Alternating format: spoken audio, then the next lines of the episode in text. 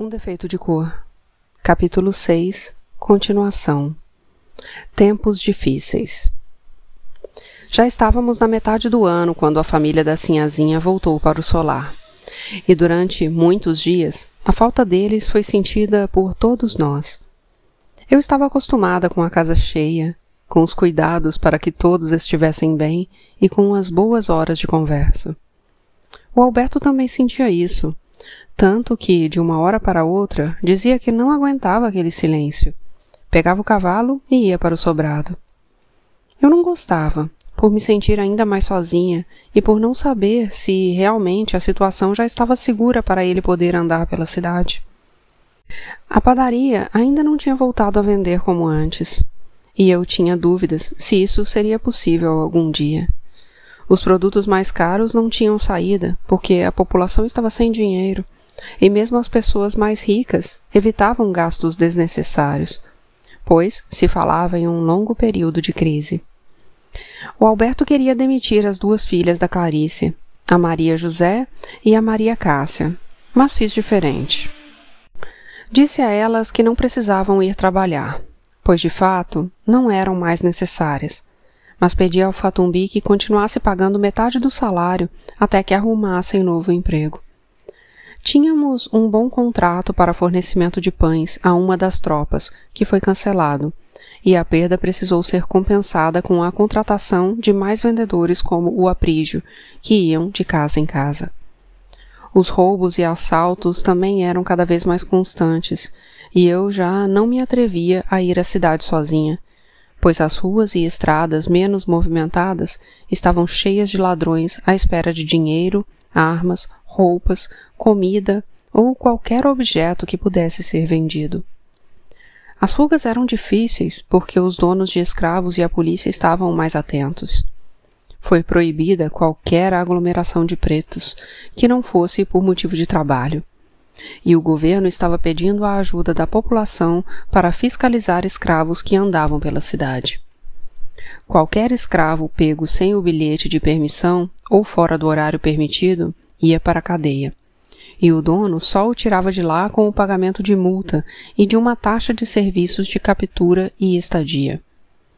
Alguns escravos tinham fugido para participar das rebeliões, e como elas não tinham dado em nada que atendesse aos interesses dele, e a vida na cidade ou nos matos estava quase impossível, muitos queriam voltar para os antigos donos. A Adeola contou que o padre Heinz era muito procurado para conversar com os donos desses escravos arrependidos. O escravo fugia e ficava com medo de voltar para casa e receber um castigo muito duro. E então precisava de alguém importante ou por quem o dono tivesse consideração para que servisse de portador do pedido de perdão. Muitas vezes era isso mesmo que o dono queria: perdoar sem castigar, porque, dependendo do castigo, o escravo ficava impossibilitado de trabalhar durante alguns dias, o que aumentava ainda mais o prejuízo já causado pela ausência dele. Mas, ao mesmo tempo, se não castigasse, era tido como alguém sem autoridade e que não merecia respeito. Muitas vezes o Senhor era visto como um pai que tinha que castigar o filho desobediente e mal comportado e o apadrinhamento vinha a calhar para todas as partes envolvidas. O padrinho, que se sentia honrado com a consideração ao pedido, o senhor, que tinha o escravo de volta e menos rebelde, pois levava em conta a bondade do perdão sem castigo, e o próprio escravo, que podia voltar atrás. Era uma atitude não muito bem sucedida. Servindo de padrinho, o padre Heinz visitava muitas propriedades e ficava sabendo de vários casos de pura crueldade contra escravos, que, na maioria das vezes, fugiam por não suportarem maus tratos. Mas como a vida de Fujão tinha sido pior, acabavam voltando para se submeterem novamente, até na próxima fuga. A Adeola me contou alguns desses casos e me dispus a ajudar com dinheiro para a compra de cartas de alforria ou para o recém-liberto se manter por um tempo ou usar no aprendizado de um ofício. O Fatumbi me ajudava a pegar dinheiro da padaria, e eu já nem me importava mais em repor ou em esconder do Alberto. Às vezes ele gastava numa única noite muito mais do que o valor de um escravo, e a consciência não me pesava ao pensar que o dinheiro que eu pegava estava sendo muito bem gasto. Percebi que o Fatumbi estava se ausentando da padaria bastante, pois passou a frequentar quase diariamente o solar dos Clegg, em conversas com Bilal Sali e o Arjarri. Essa é outra história longa, e tenho quase certeza de que você a conhece, mas preciso contar para continuar seguindo a ordem dos acontecimentos, pois isso me ajuda a lembrar de todos os detalhes da nossa história. O Fatumbi foi se inteirando de tudo aos poucos e, conforme ia sabendo, me contava. O Mr. Clegg trabalhava para o Foreign Officer, que não era bem uma empresa, mas um tipo de representação do governo inglês, que cuidava dos interesses deles em vários países. E, naquela época, estava bastante empenhado em acabar com o tráfico de escravos no Brasil. A sede do Foreign Officer era na corte, mas o Mr. Clegg estava na Bahia porque o tráfico entre São Salvador e a África era muito maior do que o feito com São Sebastião do Rio de Janeiro.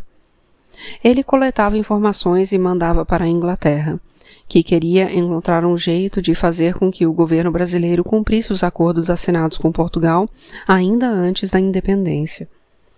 O Fatumbi achava que o Brasil ia sair das mãos dos portugueses e cair nas mãos dos ingleses. O que era até bom para os pretos, que tinham os ingleses como aliados, embora não oficialmente. Mas os ingleses achavam que os escravos poderiam ajudar no cumprimento de tais acordos se tivessem conhecimento deles, e viam, nas rebeliões, uma boa maneira de pressionar. O Ajarre e o Bilal Sali mereciam a confiança do Mr. Clegg, que, embora não contasse tudo a eles, quando recebia visitas que tratavam de assuntos relacionados ao tráfico de escravos, deixava a porta aberta para eles ouvirem. E também não se importava que eles recebessem uma ou outra visita de pretos para comentar sobre o que tinham ouvido, desde que fossem pretos forros, pois não queria confusão com os senhores donos de escravos. Pelo menos não mais do que a simples tentativa de cumprimento das leis já provocava. O tráfico. Pelo que me lembro, os trabalhos tinham começado quando o príncipe regente fugiu de Portugal com a corte por causa dos franceses e foi morar em São Sebastião, no ano de 1808. Depois que pararam com o tráfico, os ingleses esperavam que o mundo inteiro fizesse o mesmo. E, no ano de 1810, conseguiram dar o primeiro passo nesse sentido. Acontece que os portugueses e os brasileiros também vendiam escravos para colônias africanas e americanas pertencentes a outros países, como a Inglaterra e a França. E, com o tratado, Portugal se comprometia a negociar somente com as próprias colônias. Mas isso ficou apenas no papel, com os navios brasileiros e portugueses tomando mais cuidado para não serem capturados nos lugares onde não podiam circular. Se capturados, seus comandantes inventavam desculpas nem sempre aceitas pelos ingleses, que ficavam com toda a mercadoria aprisionada, como era a lei dos mares. Descontentes, e mesmo sabendo que estavam errados, os comerciantes brasileiros e portugueses de São Salvador e as pessoas que trabalhavam para eles começaram a hostilizar os ingleses. A Inglaterra, então, resolveu intensificar as pressões para o fim do tráfico, de um modo geral, e o governo brasileiro disse que isso era impossível, pois, sem os escravos, o Brasil deixaria de existir.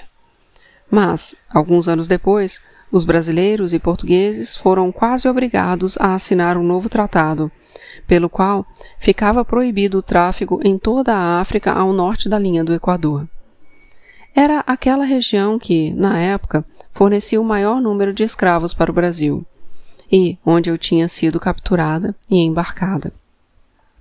Mas o que Portugal queria era apenas ver perdoada uma grande dívida que tinha com a Inglaterra, uma das condições do acordo assinado, e que, mais uma vez, não foi cumprido. Os comerciantes da Bahia protestaram, dizendo que isso afetava o comércio de ouro e produtos que vendiam para aqueles países da África, como o tabaco, o algodão e o anil. A Inglaterra respondeu que tal comércio poderia continuar, mas os navios que fossem para aqueles lados e as pessoas que trabalhavam neles, podendo inclusive ser escravos, deveriam portar passaportes portugueses assinados no lugar de origem e no de destino. Os comerciantes arranjaram maneiras de driblar a vigilância e também de se safarem caso fossem apanhados, usando passaportes falsos e bandeiras de países que não estavam envolvidos no acordo. E um novo tratado se fez necessário. Na verdade, não era bem um tratado, mas algumas regras incorporadas ao último tratado. Com elas, a Inglaterra não poderia mais aprisionar navios portugueses ou brasileiros ao sul do Equador, mesmo se estivessem carregados de escravos embarcados ao norte, a não ser que a perseguição tivesse começado antes de cruzarem a linha divisória. Foram também instalados tribunais formados por portugueses, brasileiros, ingleses e africanos, para julgar os casos mais difíceis ou duvidosos. Se o navio fosse condenado, o casco e a carga seriam vendidos em leilões com renda dividida entre a Inglaterra e Portugal. E os escravos encontrados a bordo seriam enviados como os trabalhadores livres para os países de origem do tribunal que julgasse a sentença, geralmente para uma colônia inglesa. Depois de trabalharem por 14 anos, acho, os pretos poderiam permanecer onde estavam ou ser enviados de volta à África, à custa do país onde tinha ficado. Os comerciantes da Bahia foram novamente se queixar ao príncipe regente, que sugeriu que cumprissem o acordo, mas não quis se envolver. É claro que eles não obedeceram, pois mesmo correndo o risco de terem os navios apreendidos, o tráfico com a região da costa da mina era lucrativo demais para ser abandonado. Um único tumbeiro que cruzasse os mares sem ser interceptado pela Royal Navy compensava a possível perda total de pelo menos dois ou três que não tivessem a mesma sorte. Às vezes, até demais, dependendo do tamanho da embarcação e do número de escravos a bordo. Na época da independência do Brasil, os ingleses ficaram do lado do Brasil, mas disseram que somente o reconheceriam como um país independente no dia em que o tráfico fosse extinto. E, de fato, só o fizeram quatro anos mais tarde, na mesma época do reconhecimento de Portugal, quando então começaram uma campanha para que o governo brasileiro honrasse os tratados assinados anteriormente por Portugal. Os governantes brasileiros já tinham percebido que o número de africanos no Brasil era muito grande, o que poderia pôr em perigo a população branca. Em São Salvador, na época, diziam que os crioulos e africanos, escravos ou forros, representavam oito décimos da população, uma proporção que aumentava o perigo de uma rebelião como a que tinha acontecido no Haiti. E foi só por isso que o Brasil assinou o novo tratado, pelo qual se comprometia a acabar com todo o comércio de escravos feitos com a África dentro de três anos, conservando ainda o direito de manter e comerciar escravos no próprio território. Ou seja, não buscaria mais escravos, mas permaneceriam cativos todos os que já estavam no Brasil e os filhos que tivessem. Naqueles três anos, sem saber direito o que ia acontecer, os comerciantes brasileiros aumentaram o tráfico, buscando em África um número de escravos mais de dez vezes superior ao dos três anos anteriores, para garantir que não faltaria mão de obra. Com o aumento do número de navios no mar, a Inglaterra não conseguia manter a vigilância, facilitando a vida dos comerciantes, que também usavam várias manobras, como fazer com que os navios praticando o comércio legal parecessem suspeitos e provocassem a perseguição de navios ingleses, abrindo caminho para a passagem dos que levavam escravos. Os ingleses também começaram a receber denúncias de que os brasileiros estavam fazendo o tráfico de escravos usando navios de bandeira francesa. Mas antes que essa história ficasse esclarecida e houvesse maior cobrança do cumprimento do prazo para o fim do tráfico, a atenção dos ingleses foi desviada para as confusões provocadas pelos militares e pelos mata-marotos, as mesmas que nos prenderam no sítio. Uma outra situação conflitante era que o governo inglês tinha problemas com o governo português, mas os comerciantes ingleses se davam muito bem com os comerciantes portugueses da Bahia. Novamente, o caso é complicado, mas vou tentar ser breve. Os acordos. Muitos senhores do engenho do interior e do recôncavo eram pessoas bastante simples. Alguns tinham enriquecido à custa de muito trabalho, e sendo assim, eram desprezados pela aristocracia rural, que achava que eles não tinham um berço. Os aristocratas também achavam que a capital era um lugar indigno da sua presença, com a maioria da população preta ou escrava, e com péssimas condições de vida, se comparada às da Europa, para onde estavam acostumados a viajar. Mas seus filhos pensavam de modo diferente e iam para a capital com o intuito ou a desculpa de estudar. Para servirem de tutores desses filhos, tanto os aristocratas quanto os que haviam enriquecido com o próprio trabalho nomeavam os comerciantes da capital com os quais tinham contato para a venda do açúcar e da cachaça que produziam. Esses comerciantes eram quase todos portugueses, intermediário entre os engenhos e os países da Europa que compravam açúcar do Brasil, e, na qualidade de tutores, adiantavam para filhos o dinheiro que receberiam dos pais. Eles também forneciam escravos para os engenhos, muitas vezes bancando o custo para receber mais tarde, acumulando dívidas ou hipotecas que a muito custo os fazendeiros conseguiam pagar, principalmente nas épocas de seca, de agitações ou de crise econômica. Para conseguir o capital, de que precisavam para continuar exercendo toda essa influência, os comerciantes portugueses tomavam empréstimos dos ingleses, também acumulando dívidas. Era por isso que, na época das rebeliões, os ingleses ficavam muito preocupados quando os portugueses foram ameaçados de expulsão, pois tinham enormes quantias a receber, que não seriam pagas se os portugueses fossem embora. Ou seja, os ingleses tinham problemas nas relações com os governos português e brasileiro, mas as relações comerciais com esses dois povos eram muito lucrativas. Os comerciantes e senhores de engenho brasileiros dependiam dos comerciantes portugueses, que, por sua vez, dependiam dos comerciantes e banqueiros ingleses. Nós estávamos no ano de 1831 e, portanto, já havia se passado mais de um ano da data em que o tráfico de escravos estaria proibido no Brasil. O Fatumbi achava que o governo inglês tinha ficado quieto para que os cidadãos ingleses que moravam no Brasil conseguissem receber o que lhes era devido pelos portugueses, mas não podiam esperar mais. Com o término das rebeliões militares, intensificaram o controle no mar e estavam pressionando o Partido Monarquista Constitucional recém-empossado. Para que essa pressão surtisse efeito, ameaçavam apoiar o Partido Republicano Federalista, que tinha a simpatia dos pretos e dos mulatos que queriam não só o fim do tráfico, mas também o da escravidão. Os principais comerciantes de escravos eram mantidos sob constante vigilância pelos ingleses, ajudados pelos pretos que denunciavam a movimentação estranha de navios, como o Fatumbi já tinha me pedido para fazer. Ele disse que um dos senhores mais vigiados e mais perigosos, porque exercia grande influência no governo da Bahia, na corte e também junto aos reis africanos, era um vizinho do Mr. Clegg, um rico comerciante chamado José Cerqueira Lima, de quem também ouvi falar em África muitos anos mais tarde.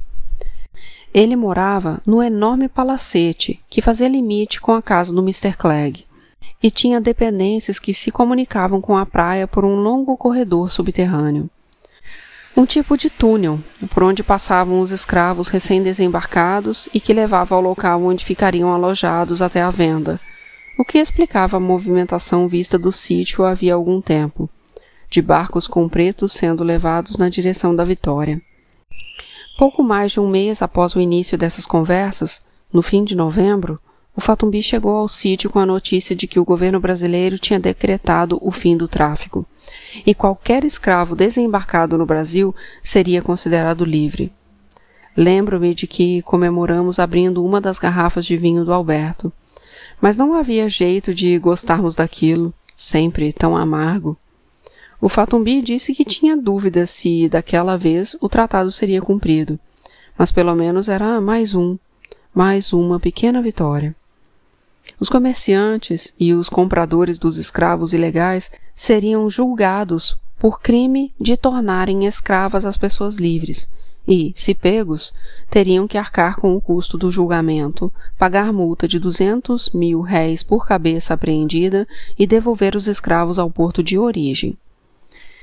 De início, me pareceu uma boa novidade, mas o Fatumbi alertou que não era tão boa assim, pois, ao serem libertados, os escravos estariam chegando de viagem nas condições que eu bem conhecia e teriam que enfrentar o caminho de volta e com o agravante de que na volta não cuidariam bem deles, porque já não haveria mais necessidade de preservar vidas que valeriam dinheiro, mas que, pelo contrário, estavam dando prejuízo. Alguns pretos acharam que o passo seguinte seria a alforria de todos os escravos do país. Porém, os mais esclarecidos disseram que o governo brasileiro já tinha feito o que era possível sem desestabilizar a sua permanência no poder. E mais não faria e que o fim da escravidão só mesmo a força. Era sobre isso que os Mussurumim tanto conversavam, e o Fatumbi disse que estavam muito próximos de um acordo entre eles para depois começarem a planejar uma rebelião.